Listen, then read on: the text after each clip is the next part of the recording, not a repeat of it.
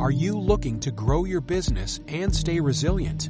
Look no further than FM Global for your commercial property insurance and risk management needs. With more than 180 years of scientific research and data at our disposal, we'll work with you to engineer solutions that help protect your business today so you can prosper tomorrow. Este podcast es presentado por el Laboratorio de Periodismo UC.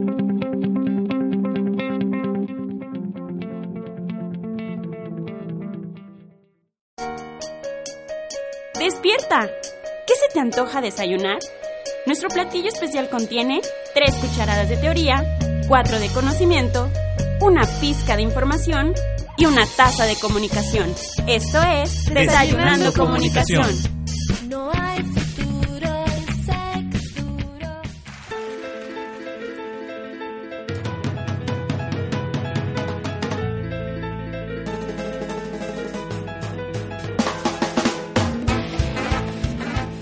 Hola, ¿qué tal? Bienvenidos a este primer programa de la tercera temporada de Desayunando Comunicación. Mi nombre es Víctor Manuel Blanco Saucedo y me acompañan.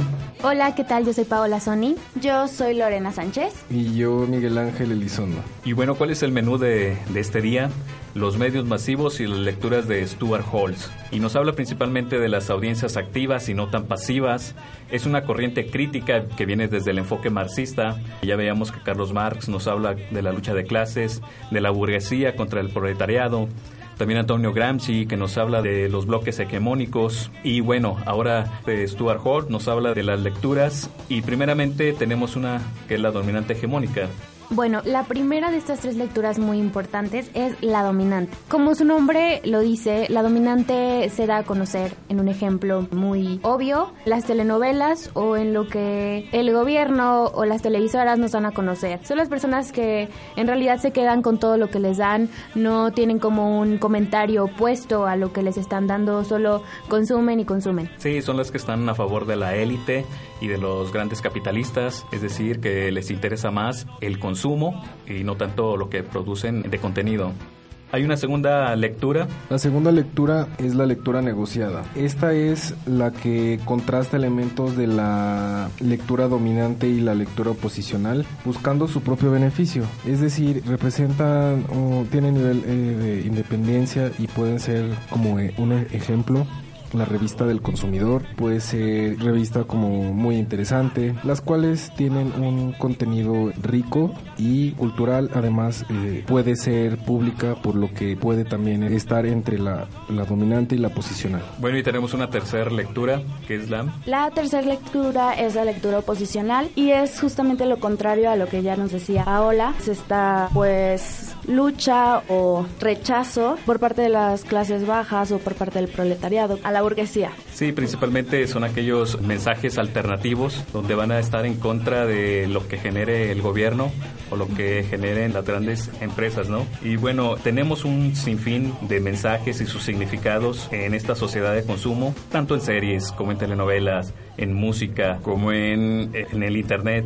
Y bueno, primeramente hablar de la televisión y su lectura dominante. Tenemos varios ejemplos, algunos de los que recuerden. Chicas. Dominante.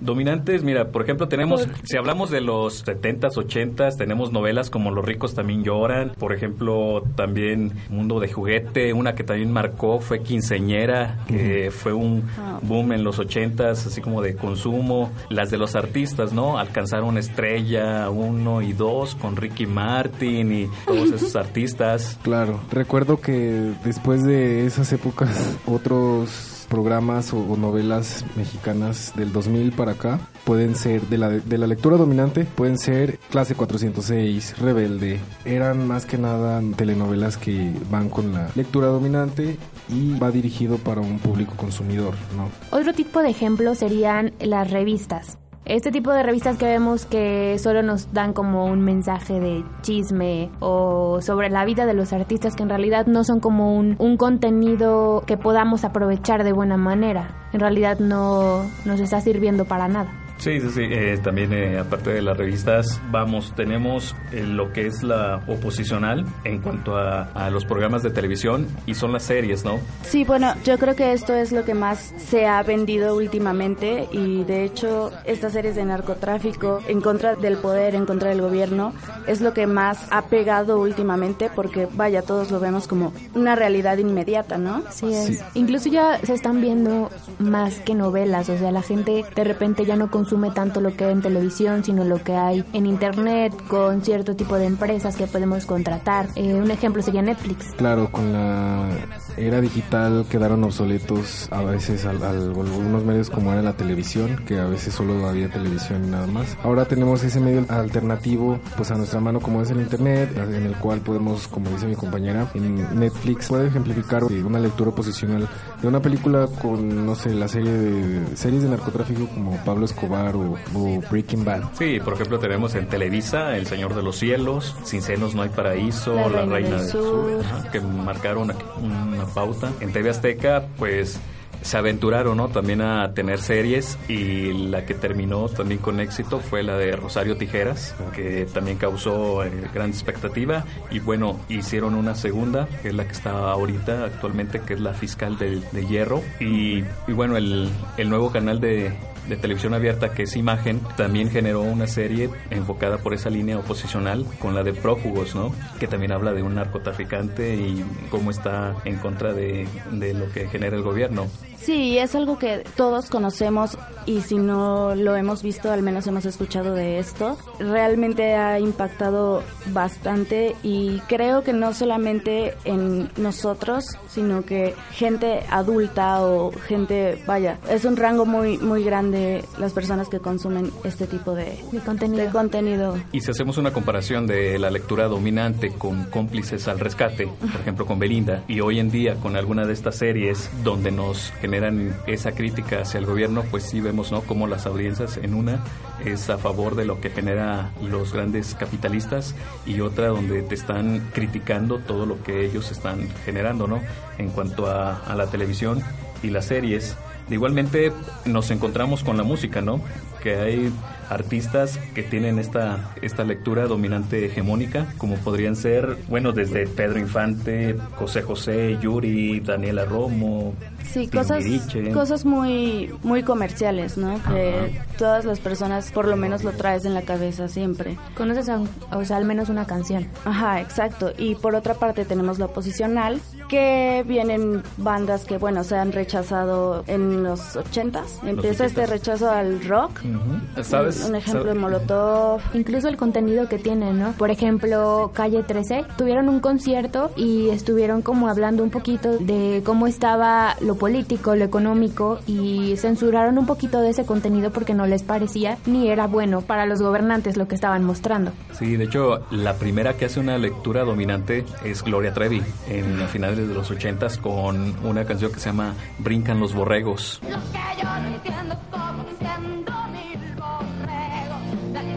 Es donde comienza a hacer un ataque al gobierno y a partir de ahí, bueno, han existido canciones, ¿no? También de, del rock en tu idioma, donde sí hablaban de... De Alex Lora.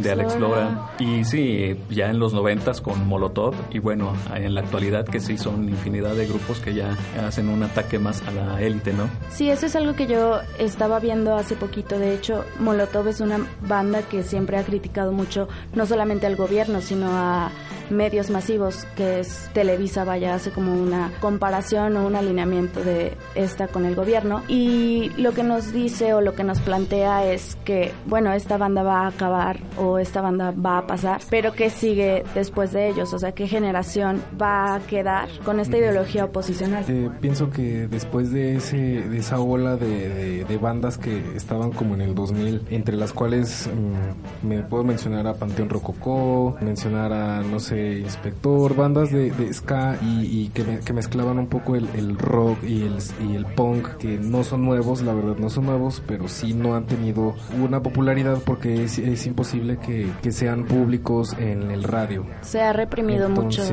Claro, entonces esas, yo pienso que después de esa ola del 2000, el gobierno intentó como que censurar. censurar un poco y a la vez meter otros géneros que ellos mismos controlen, como puede ser, no sé, el reggaetón fue una, una época en la que, que surgió y lo aprovecharon. Incluso no solo en las canciones, como ahorita se los mencionaba en conciertos, porque son bandas en ocasiones que atraen muchísima gente, entonces aprovechan esos espacios como para dar a conocer lo que les disgusta y lo que no de la situación que estamos viviendo. Un ejemplo sería, el año pasado vino una banda estadounidense y comenzaron a, proyectar en sus pantallas hashtags sobre Trump o sobre México, sobre Peña Nieto, y fue muy, muy sonado, la verdad, todos esos videos estuvieron sonando un buen en Facebook, en las redes sociales, en YouTube, Twitter, todo eso. Sí, vemos como es una lectura posicional don, donde la gente sí se, sintió identificada, cosa que no sucedería, por ejemplo, en un concierto de Ricky Martin o de CD9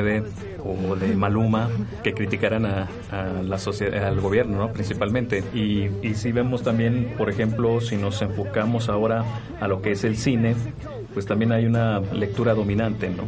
hablando desde los 50, 60, con artistas como Cantinflas, Pedro Infante, eh, Enrique Guzmán, Angélica María, después películas con artistas que se les llamó de plástico como Garibaldi, Magneto, Menudo, igual Lucerito, Mijares, ¿no? Son lecturas dominantes donde simplemente era poner al artista de moda para que vayas y consumas. Bueno, y el cine de, comedia romántico, ¿no? Que actualmente también circula en, las, los cines. Que no tiene realmente crítica social, ¿no? Es lo que caracteriza una lectura ah, de postura dominante.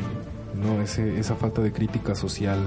Sí, actualmente es como lo que más vemos, ¿no? Este tipo de películas que son como una comedia romántica, que no, precisamente como dice Miguel, no tienen una crítica, sino solo es un contenido que, que están vendiendo. Claro, puedo ejemplificar alguna película, como por ejemplo este El infierno, que su lectura sería oposicional, porque te está diciendo mucho, mucho de, las verdades sociales que actualmente eh, son fenómenos que, que suceden en México. También la otra vez estábamos comentando, vimos de hecho la ley de Herodes y es algo muy, es algo que se critica mucho, pero es lo que está pasando, es la realidad. Otro, otra película muy buena es La dictadura perfecta, que pues nos habla tal cual de la situación Incluso pone personajes muy parecidos como para que lo puedas comprender muchísimo mejor. Así es, y realmente no hay una carencia de pensamiento posicional porque puedo ejemplificar a García Márquez como una de las personas, un productor que ha, este, puede ejemplificar este también esta, esta postura posicional. Sí, de hecho hay una película ¿eh? de García Márquez donde invitó a varios escritores como Juan Rulfo y y, otros. No, ahorita no recuerdo bien el nombre de la película, pero sí, sí es interesante. Y también hablando, ¿no? Quizás la primera eh, oposicional es la de Los Olvidados, que fue una película también que, que criticó mucho al, a, la, a la élite de aquella época. Y después hablaríamos tal vez de Ciudades Ciegos, también una película de, los noventas que también marcó bastante a la sociedad de aquella época. Y bueno, ya, ya a partir de, de lo que es hoy en día de cómo sí hay muchas películas que critican ¿no? lo que es el, el gobierno y cómo manipula las conciencias y cómo la sociedad se ve influenciada, ¿no? Y ellos tratan de como que despertar a esa sociedad.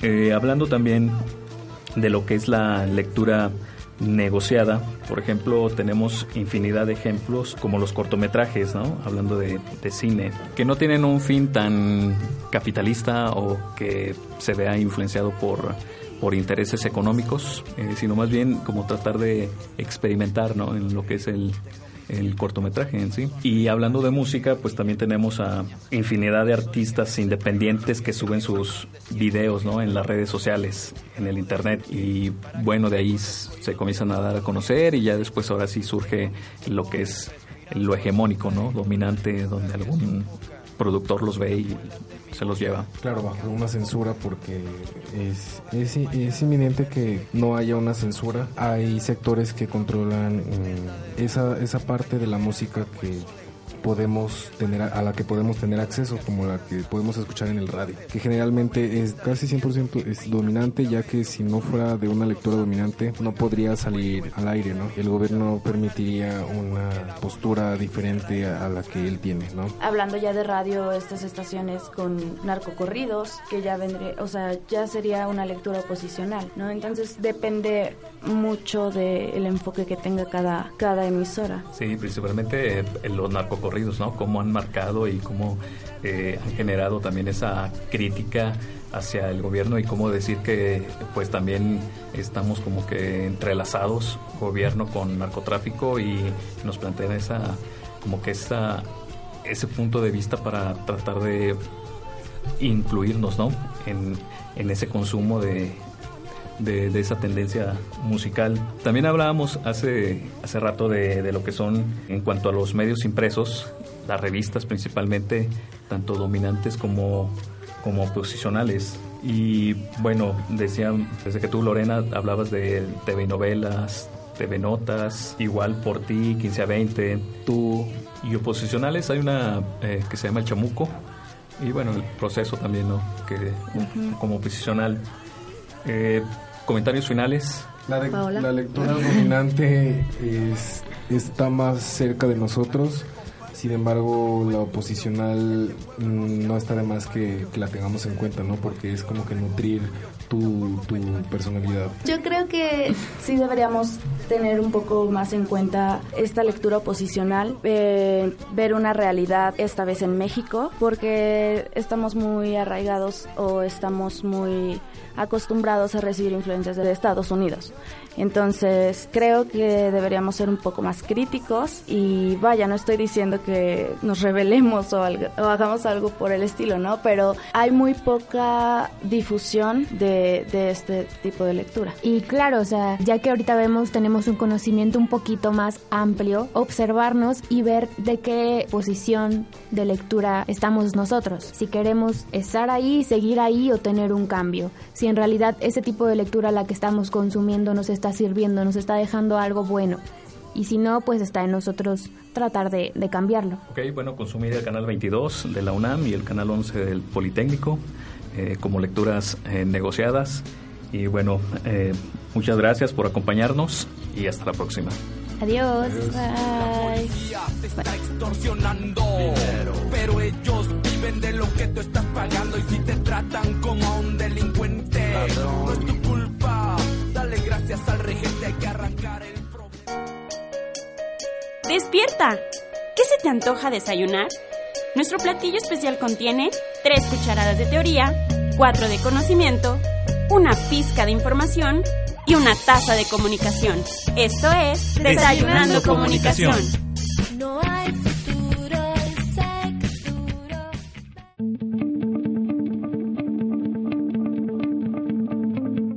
podcast fue realizado por el Laboratorio de Periodismo UCEM.